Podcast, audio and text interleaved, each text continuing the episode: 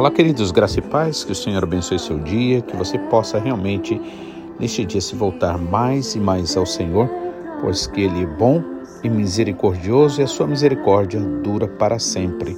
Amém?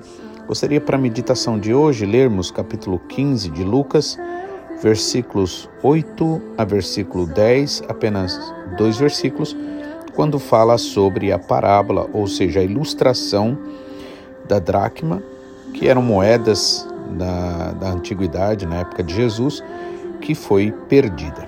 E aí Jesus vai e diz assim: Qual é a mulher que, tendo dez dracmas, se perder uma, não acende a candeia, varre a casa e a procura diligentemente até encontrá-la?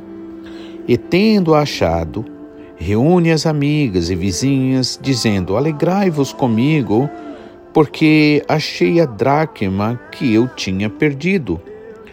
E eu vos afirmo que, de igual modo, há júbilo diante dos anjos de Deus por um pecador que se arrepende. Amém? Essa parábola é uma parábola maravilhosa, pois nos fala a importância de nós resgatarmos aquilo que o Senhor tem nos dado, aquilo que o Senhor Jesus Cristo conquistou para nós com tanto sacrifício, né? Essa é a verdade central dessa história, né? E uma das coisas importantes que nós vemos aqui nessa mulher, né? A mulher que representa a igreja, é, ou seja, o corpo de Cristo, e nós, como membros desse corpo de Cristo, precisamos agir de forma que é, o Espírito Santo possa ter todo o direito, toda a liberdade de revelar para nós os, é, tudo aquilo que é necessário para nós voltarmos às nossas origens, voltarmos a um relacionamento com o Senhor, né? Porque muitas vezes nós nos deixamos levar pela situação, nos acostumamos com as coisas, inclusive com as bênçãos, e acabamos perdendo a vida. As coisas viram muitas vezes uma, uma mesmice. Então, é, Jesus aqui ele usa de ilustrações, né? A gente vê que em certos casos a ilustração, ela vamos dizer assim, seria algo que daria para se entender, mas outras vezes as ilustrações também elas eram difíceis de serem entendidas a princípio. E um dos objetivos do Senhor exatamente quando ele falava, inclusive por parábolas, a Bíblia diz, ele mesmo disse, aliás, era que era provocar, né, no seu ouvinte, provocar em nós, né, o que questionamentos, perguntas. Quem não gosta de responder perguntas, não é verdade? Digamos alguém chega para você e faz perguntas do tipo: "Olha, o que é que você pensa disso? O que você pensa daquilo outro?" o que você entende disso, né? E a pessoa ali, ela pode compartilhar o seu pensamento, né? E a Bíblia diz que Jesus mesmo disse, aliás, que a palavra de Deus e a palavra que ele falava ali era verdadeiro tesouro, né? Por isso aqui é comparado com dracma. Na verdade, a dracma é, ela era o que? Eram, eram moedas, né? Só que eram moedas que eram usadas por quem? É, pela mulher que ela tinha, era casada, tinha o seu relacionamento. Da mesma forma que nós, como Igreja de Deus, representando como uma mulher, né, que tem ali o compromisso com o seu amado, é, nós, né, precisamos cuidar daquilo que o Senhor deu para nós, né? E por isso que nesse caso a dracma ela é algo que tinha um valor não só é, no sentido material, mas um valor em um sentido espiritual, um valor no sentido de relacionamento, não é? E aí Jesus ele começa primeiro fazendo uma pergunta: qual é a mulher que, tendo dez dracmas, ou seja, que sabe o valor dessas dracmas, dessas moedas ali daquela época, né, tanto seu valor material quanto seu valor espiritual, né, social também, e perdendo uma delas, né, em outras palavras, iria se conformar, né? Então, quem assim faria, sabendo e reconhecendo o valor que ela tinha ali, né, daqueles, daquelas moedas, aquelas dracmas. Da mesma forma, nós precisamos realmente entender o valor que nós temos, né, dado pelo Senhor, o valor é, daquilo que o Senhor nos dá, daquilo que o Senhor nos abençoa, desde a família, a saúde, os irmãos, amigos, né, o trabalho, todas as coisas realmente são bênçãos que nós temos. Né? Inclusive, um louvor bastante antigo, ele dizia assim: conta quantas bênçãos são, né? E eu estava meditando esses dias, lembrando desse louvor, eu estava meditando esses dias. Se nós realmente pararmos e pensarmos e tentarmos contar cada uma das bênçãos que o Senhor tem nos dado, irmãos, com certeza nós veremos que nós somos muito, mas muito, muito mesmo abençoados. Nós veremos também que nós não temos motivos para reclamar, nós não temos motivo para murmurar, né? Nós não temos motivos, né, a não ser para agradecer. E como eu gosto sempre de lembrar, o agradecimento, ele fortalece a gente, ilumina o nosso rosto, a nossa alma, né, o nosso coração. O agradecimento nos faz mais humildes, o agradecimento nos faz mais, é, assim, entregues, inclusive para ajudar os outros, para compreender os outros, né? Então, por isso que a verdade central dessa história, né, é o resgate dessa identidade que o Senhor deu para nós, esse valor que está imputado em nós, né? A mulher, por exemplo, então como figura da igreja e nós como parte, né, desta igreja, deste corpo, né? Devemos sim, com diligência, né? Porque Jesus aqui fala o quê? Qual é a mulher que tendo dez dracmas e perdendo uma, não acende a candeia, ou seja, não acende aquilo que era a luz da época, né? E não varre a casa, né?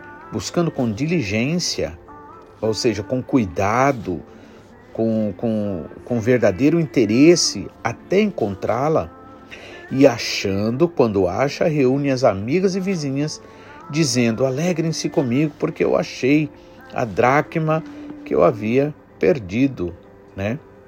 Então, é, devemos sim sempre fazer uma autoanálise, né? Devemos sempre fazer um autoexame, né? Por quê?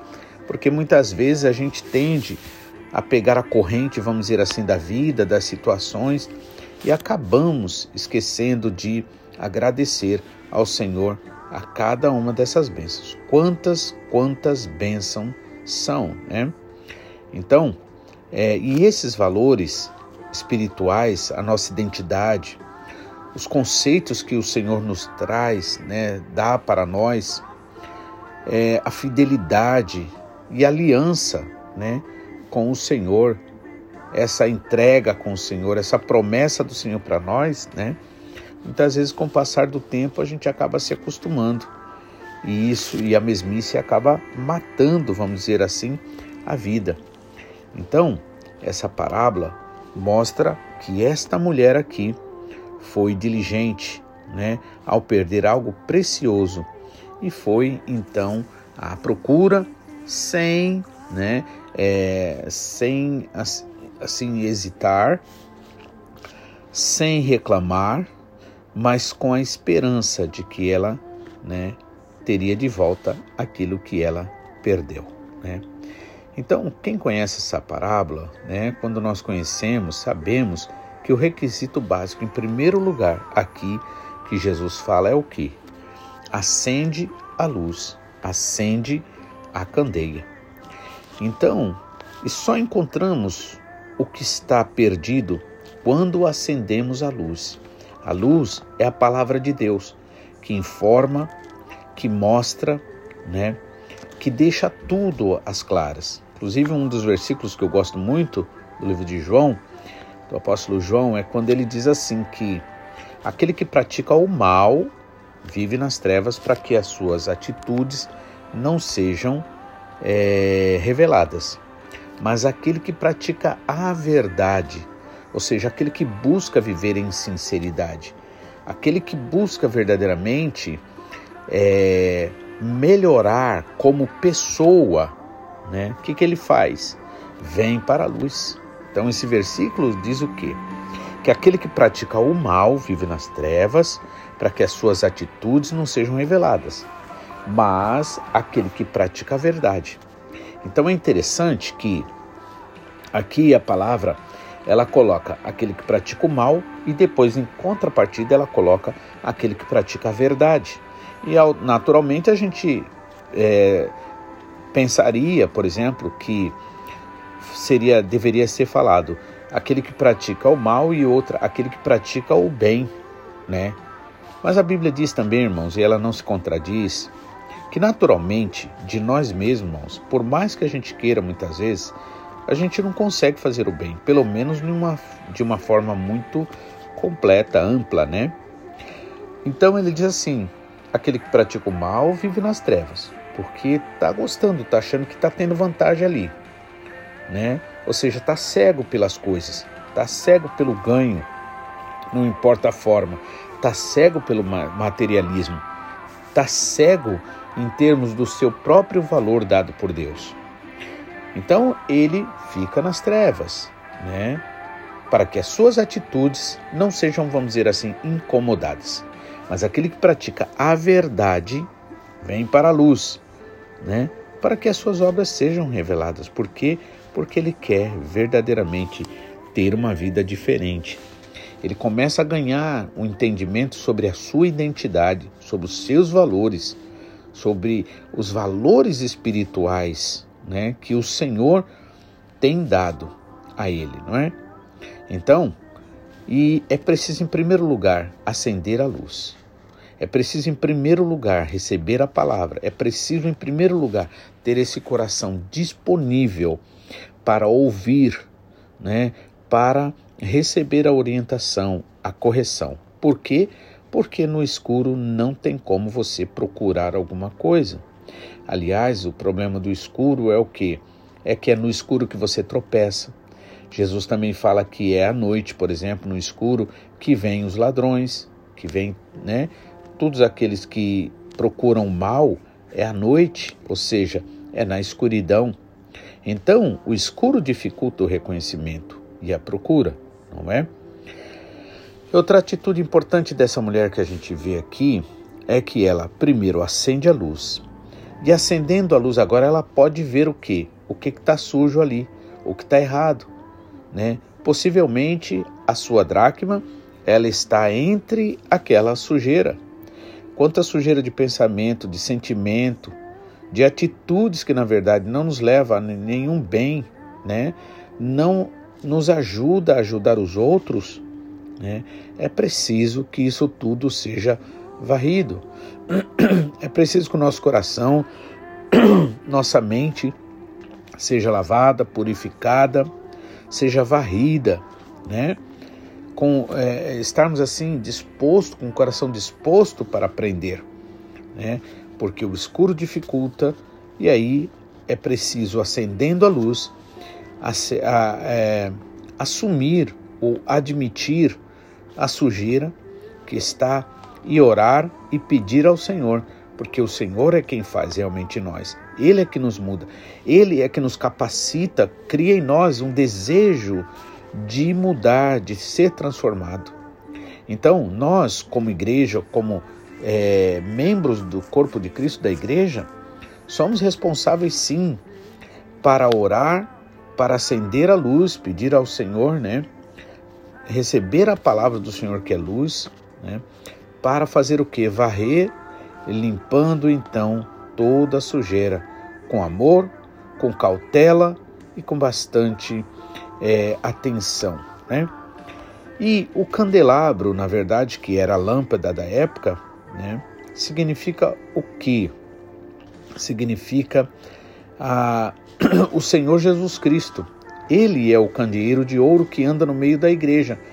E quando ele disse isso? No livro de Apocalipse, capítulo 1, versículo 12 a 15, né? Ele diz ali que ele anda no meio da igreja, que ele, né, sendo o candeeiro, ou seja, aquele suporte ali onde a luz era acendida da época, né? É ele que anda no nosso meio. É ele que revela, né, a sua vontade, a sua bondade, né? Então, sabemos que onde existe a luz de Deus, as trevas com certeza não podem entrar. Afinal de contas, né? Sabe-se na ciência, né, é que escuridão, na verdade, ela não existe por si mesma. É simplesmente ausência de luz. Por isso que nesse caso, né, a escuridão é considerada como o quê? Como mentira, né? E a luz é a palavra. No Gênesis mostra o quê?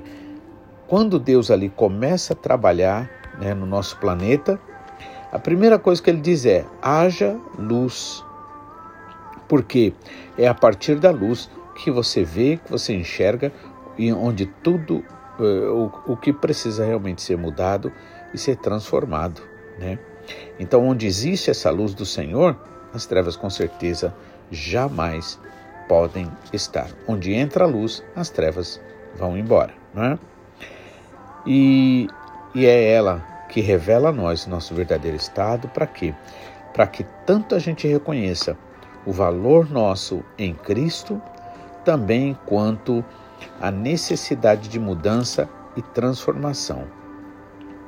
Então toda mulher casada, por exemplo, ela usava um enfeite na testa, né? Esse que é que era um tipo de colar, né? Eu acho que vocês já devem ter visto alguns desses lugares, né, para o lado do Oriente. E é um tipo de colar, né, formado por 10 moedas de prata e uma moeda maior no centro. E perder aquelas dracmas significava colocar em risco a sua descendência, pois a dracma era um sinal né, espiritual, social também, né, é, e era um sinal de perpetuação de geração. Então, a pergunta do Senhor é, né, qual é a mulher que, valorizando o que tem, ou seja, qual é qual é o ser humano, né? Aqui quando fala da mulher, refere-se, né, à igreja. No entanto, como igreja, né, composta por homens e mulheres. Então todos nós estamos inclusos aqui. E aí a pergunta é: qual é aquele que, tendo então algo de valor, perdendo-a, não acende a candeia e não varre a casa buscando com diligência encontrá-la? Né? Então, à medida que nós temos consciência desse valor que o Senhor colocou em nós através do seu sacrifício, da sua entrega, nós entendemos que a nossa identidade ela é celestial e que nós temos muito mais do que trabalhar, trabalhar, juntar dinheiro, juntar coisas aqui na terra e perder o que é mais importante. E aí, depois dessa mulher achar, o que, que ela faz? Ela se alegra. E aí, ela sabe que a alegria é preciso ser compartilhada. A felicidade não dá para viver só para você. É preciso compartilhar isso. E é isso que ela faz. E aí ela vai, alegra-se e chama as amigas, dizendo: Alegrem-se comigo, porque eu achei a dracma que eu havia perdido. E aí, Jesus diz no versículo 10, finalizando: Eu vos afirmo que, de igual modo, há júbilo ou festa no céu diante dos anjos de Deus por um pecador que se arrepende, por alguém que se volta para o Senhor. Amém? Que o Senhor abençoe que você realmente possa é, meditar, pedir sempre ao Senhor, Pai, que a tua palavra ilumine toda a minha vida. Também que a tua palavra, como água, Pai, entre nos lugares mais inacessíveis do meu ser, do meu coração, para que o teu nome seja sempre glorificado na minha vida. Por isso nós te louvamos, Pai, e nós te adoramos, em nome de Jesus. Amém? Que Deus abençoe, queridos, e estaremos amanhã de volta, se assim o Senhor nos permitir, em nome de Jesus.